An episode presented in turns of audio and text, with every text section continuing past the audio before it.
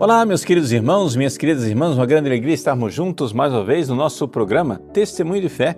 Aqui quem fala é o Padre Paulo Ricardo e quero convidar você para nos próximos minutos meditarmos a respeito do Evangelho que a Igreja nos propõe neste sexto domingo do tempo comum. Nós estamos no ano de São Lucas e durante todo este ano né, é este evangelista que vai nos acompanhar na maior parte das leituras dominicais. E nesse domingo, nós estamos no sexto capítulo de São Lucas, em que ele nos propõe as bem-aventuranças. Né? A gente está acostumado a ler as bem-aventuranças numa outra versão do Evangelho de São Mateus. Vocês sabem que o Evangelho de São Mateus ele tem o Sermão da Montanha. Jesus sobe na montanha e começa: Bem-aventurados os pobres em espírito, porque deles é o reino dos céus. E ali vai o sermão no capítulo 5, 6 e 7 de São Mateus. Mas aqui, São Lucas está narrando um outro momento da vida de Jesus. Não é o Sermão da Montanha de Mateus, é o Sermão da Planície. Né? Jesus desceu da montanha com os discípulos e parou num lugar plano. Aí estavam muitos de seus discípulos e uma multidão. E é exatamente para essa multidão, né, inclusive de gente é, estrangeira, vindos lá de Tiro, de Sidônia, que ele então vai é, proferir este sermão da planície, que é um pouquinho diferente do sermão da montanha.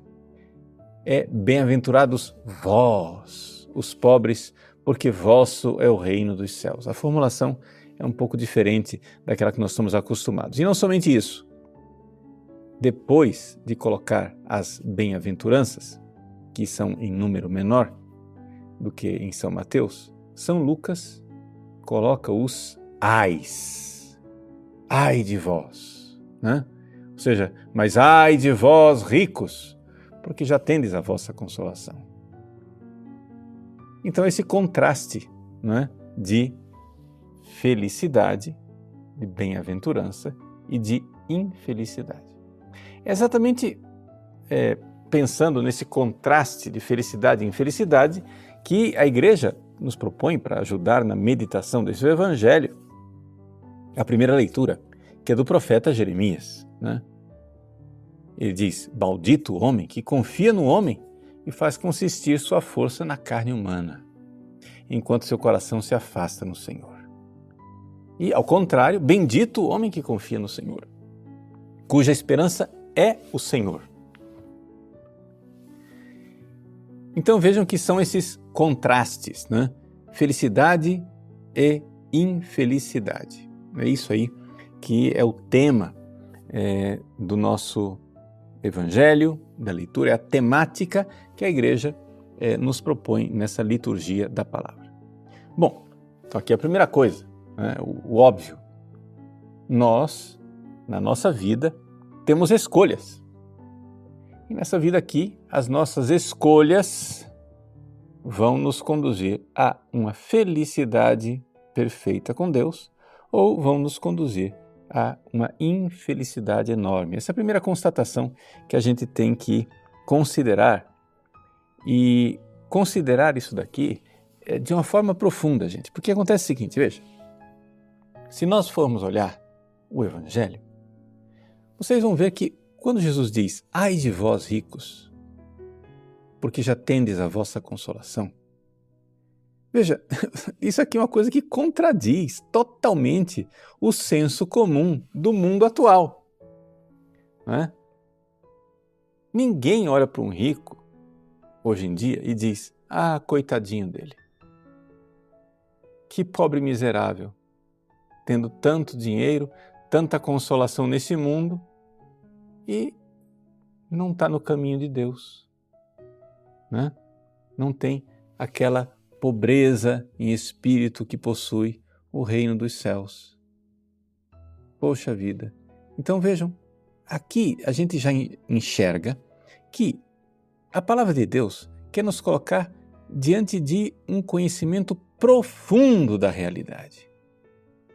Ou seja, na superfície, a vida do pecado a vida longe de Deus é uma vida que traz felicidade. Mas nem profundidade ela é a vida da desgraça. Ela é a vida da mais perfeita infelicidade que existe, que é a vida infernal.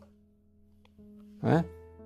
Por quê? Porque no inferno estão as pessoas que, tendo rejeitado Deus nesse mundo, tendo colocado sua felicidade neste mundo e não em Deus, hoje vivem a mais perfeita desgraça e infelicidade que nós possamos imaginar. Enquanto os justos, ou seja, as pessoas que, que amam a Deus, pode ser que na superfície possa parecer para algumas pessoas que, olha só a vida desses cristãos, que vida chata, né? Eles não podem nada, não pode fazer nada do que é, a gente faz, porque tudo é proibido, tudo é pecado.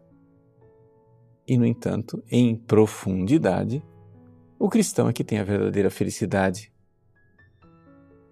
Agora veja só. O problema é que o diabo se aproveita disso. O diabo sabe que a verdade ela não é superficial. O diabo sabe que a verdade é profunda. O diabo sabe que para a gente alcançar a verdade, para a gente enxergar a coisa como ela é de verdade, nós precisamos meditar, precisamos pensar, precisamos refletir. Então, a primeira coisa que a gente aprende né, no Evangelho desse domingo é que Jesus está querendo nos levar para uma análise mais profunda da realidade. Enxergar que aqueles que vivem conforme as seduções do diabo, da carne e do mundo são profundamente infelizes. Pode parecer que eles tenham uma alegria, mas essa alegria é superficial. É uma alegria carnavalesca, poderíamos dizer, né? que depois só dá dor de cabeça. É uma alegria que cessa quando se apagam as luzes do sábado à noite. Você sai sábado à noite para se divertir, etc. É feliz, mas essa alegria acaba quando você chega em casa e apaga a luz. No entanto, a felicidade, a bem-aventurança que Jesus propõe para nós é uma felicidade eterna, que não passará. Gente, já parou para pensar nisso? Existe felicidade que não passa. Existe felicidade que não passa. Isso é uma coisa que realmente, é, assim, está fora da nossa experiência comum e banal. Por quê? Porque a maior parte das pessoas, a única felicidade que elas conhecem é essa felicidade efêmera, essa, essa felicidade que evapora. Evapora como uma taça de champanhe. Dá uma tonturinha, mas de repente, pronto, acabou, foi embora. Então Jesus quer nos mostrar uma felicidade mais profunda. Agora, é, adiantaria muito pouco eu dizer para você que tem a felicidade, que tem a tristeza, mas se eu não dissesse para você como alcançar essa felicidade, né? E como evitar essa tristeza, essa infelicidade tremenda do inferno. Então, para isso, eu gostaria de meditar com você, né, no restante dessa, desse nosso programa, a respeito do salmo responsorial desse domingo, que é o salmo número 1. Né? Santo Tomás de Aquino diz que o Salmo número 1 ele é diferente de todo o restante do livro, porque ele é como se fosse assim o título do livro inteiro. Ele é realmente, é, digamos assim, a baliza da nossa vida. O que é que diz o Salmo número 1? Né? Eu vou ler para você na tradução litúrgica que nós temos aqui no Brasil. Feliz é todo aquele que não anda conforme o conselho dos perversos que não entra no caminho dos malvados, nem junto aos zombadores vai sentar-se. Mas encontra seu prazer na lei de Deus e a medita dia e noite sem cessar. Então veja só. Feliz é todo aquele. Ele quer dizer qual o caminho da felicidade. Então, primeiro, ele explica o caminho da felicidade de uma forma negativa. Ou seja, ele diz o que, é que a gente não deve fazer. Se você quer ser feliz, você tem que evitar três coisas. E quais são as três coisas que você tem que evitar? Olha só. A palavra que ele usa: aquele que não anda conforme o conselho dos perversos, aquele que não entra no caminho dos malvados, nem junto aos zombadores vai sentar-se. Veja só, existe aqui uma progressão. Uma progressão no pecado. Né? É, primeiro você anda, depois você entra e depois você se senta. Aqui né, é uma coisa horrorosa. Você está ficando cada vez mais encardido no pecado.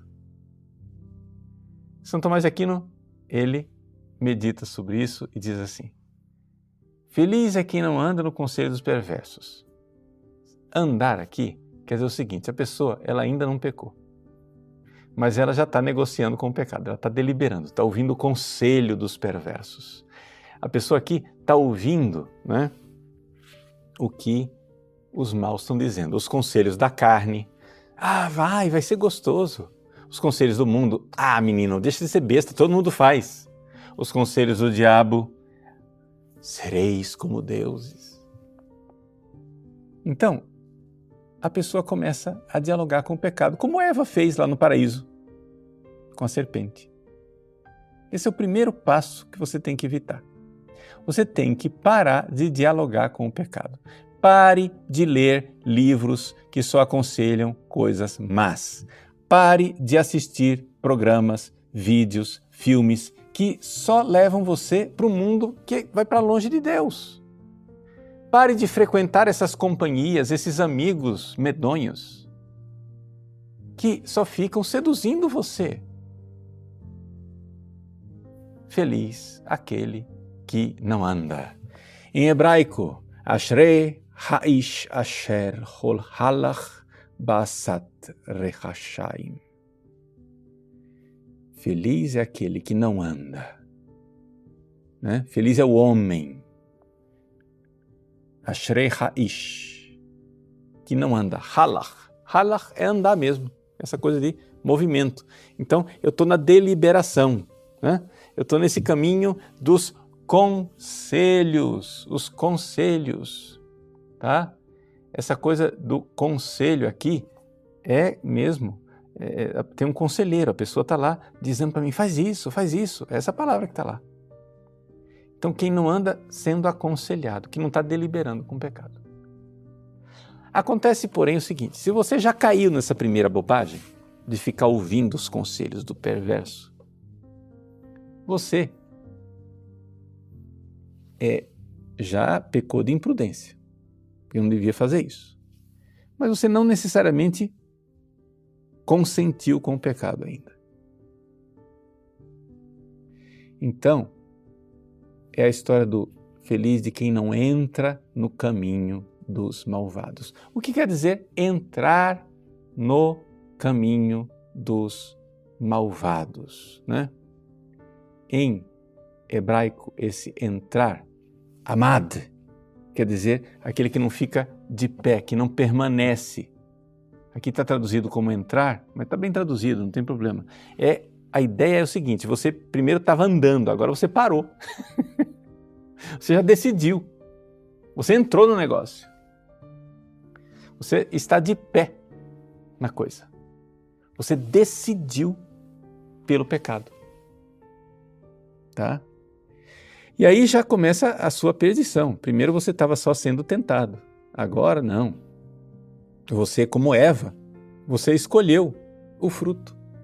E você viu que o fruto era gostoso, pelou, pegou e ah, mordeu o fruto. Você pecou. Né? Essa coisa do consentimento. Antes era só tentação. Antes você estava só tentado, por exemplo, você estava sentindo uma raiva. Mas de repente o seu anjo da guarda diz: Não faz isso, é pecado. E você diz: Ah, mas eu vou sentir raiva mesmo assim porque todo mundo sente. Isso é bobagem. Pronto, aí você pecou. Não deseja o mal para o outro. Ah, todo mundo faz. Não passa a perna, não mente. Não seja trapaceiro. Ah, mas todo mundo faz. Não seja impuro. Não caia na fornicação com a sua namorada. Não cometa adultério com a mulher dos outros. Ah, mas todo mundo faz. Você decide a coisa. Aí você já se lascou. Aí você já né, fez a coisa. Então veja só, eu estou ensinando para você qual é o método, o caminho para a felicidade. O caminho da felicidade começa você evitando três coisas. Estou ensinando a segunda. A primeira coisa o que era? Não fique deliberando, não fique seguindo o conselho da carne, do mundo e do diabo. Pare de dialogar com o pecado. Segunda coisa, você caiu na tentação, você deliberou, você realmente decidiu: eu vou pecar. Já é uma desgraça. Só que não é a desgraça maior. Aí a coisa fica pior ainda quando você se senta, né? para usar a nossa tradução litúrgica, né? quando você, junto aos zombadores, vai sentar-se. Né? Quando você se senta. Em hebraico, yashav.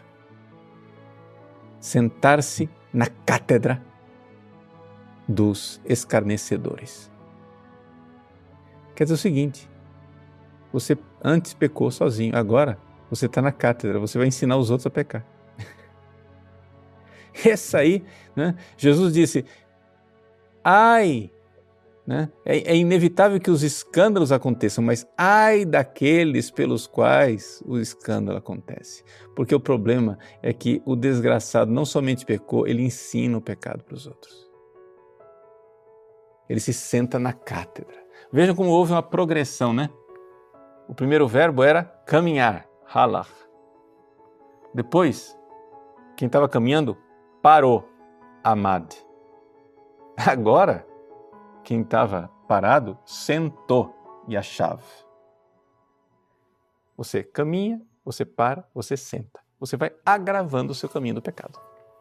Porque antes você estava somente lutando com o pecado, sendo tentado. Agora, depois, segundo passo, você pecou. E terceiro passo, agora você está ensinando os outros a pecar. Não é? Então, essas são as três coisas. Você levar os outros para o pecado. Quando você não somente peca, mas leva os outros para o pecado. Esse é o caminho, o caminho da desgraça. E quem é o feliz que o Salmo quer nos ensinar? Qual é o caminho da felicidade? Ele diz: encontra o seu prazer na lei de Deus e a medita dia e noite sem cessar. Veja só, é, encontra o seu prazer na lei de Deus, quer dizer o seguinte: a pessoa colocou sua vontade, ela, ela quer realmente, né? ao invés de seguir os conselhos e ficar deliberando, conversando com o mundo, conversando com o diabo, conversando com a carne, ela quer ouvir os verdadeiros conselhos de Deus. Que foi esse, esse foi o erro de Eva. Deus disse para Eva: Eva, eu te dou uma lei. Né? Não come desse fruto, que vai te fazer mal. O que, é que Eva fez? Número um, erro número um, ela dialogou com a serpente. Erro número dois, ela comeu o fruto. Erro número três, ela deu o fruto para Adão. Ela sentou na cátedra e ensinou Adão: aqui, ó, pecado. Come você também. Desgraçou a vida dos dois. Você tem que pegar. Se Deus te deu uma lei, Ele te deu uma lei porque Ele ama. Confia em Deus. É o ato de fé, é a primeira coisa. Você tem, precisa realizar o ato de fé e você precisa meditar. A palavra meditar, que está aqui no hebraico, né, é uma palavra de quem fica, é, digamos assim, repetindo aquela palavra com os lábios. Ela fica sussurrando, a pessoa fica dizendo o tempo todo, meditando, fica repassando aquela palavra. Nossa, se eu comer, eu morrerei. Então o que quer dizer essa morte? Nossa, Deus não deve estar falando só de uma morte física, deve estar falando de uma morte espiritual, de uma morte eterna. Nossa, se eu comer, eu morrerei. Ele é bom, Deus é bom. Ele não ia me dizer uma coisa errada em que sentido eu preciso obedecer a Deus. E você vai meditando, né? E medita, não de qualquer jeito. Olha só o que o Salmo diz. Medita a lei de Deus dia e noite sem cessar. Quer dizer que rezar, gente, não é um negócio, não é uma atividadezinha para agora. Você quer ser feliz? Você tem que meditar a palavra de Deus, as coisas de Deus, através dos evangelhos, da vida dos santos, do ensinamento da igreja. Você precisa realmente meditar. Sabe por quê? Porque ninguém ama o que não conhece. E quando você faz aqueles atos de fé, meditando as coisas de Deus, você está no caminho da felicidade. Você está no caminho da bem-aventurança. Você está no caminho da felicidade que Jesus veio trazer. Você precisa meditar a lei de Deus dia e noite sem cessar, né? Se você, se acontecer isso com você, você vai ver como você vai ter uma estabilidade que os pecadores não têm. Porque esse homem feliz, ele é semelhante a uma árvore que à beira da torrente está plantada. Ele sempre dá seus frutos a seu tempo e jamais as suas folhas vão murchar. Eis que tudo que ele vai vai prosperar. Mas bem outra é a sorte dos perversos. Ao contrário, são iguais à palha seca, espalhada e dispersada pelo vento.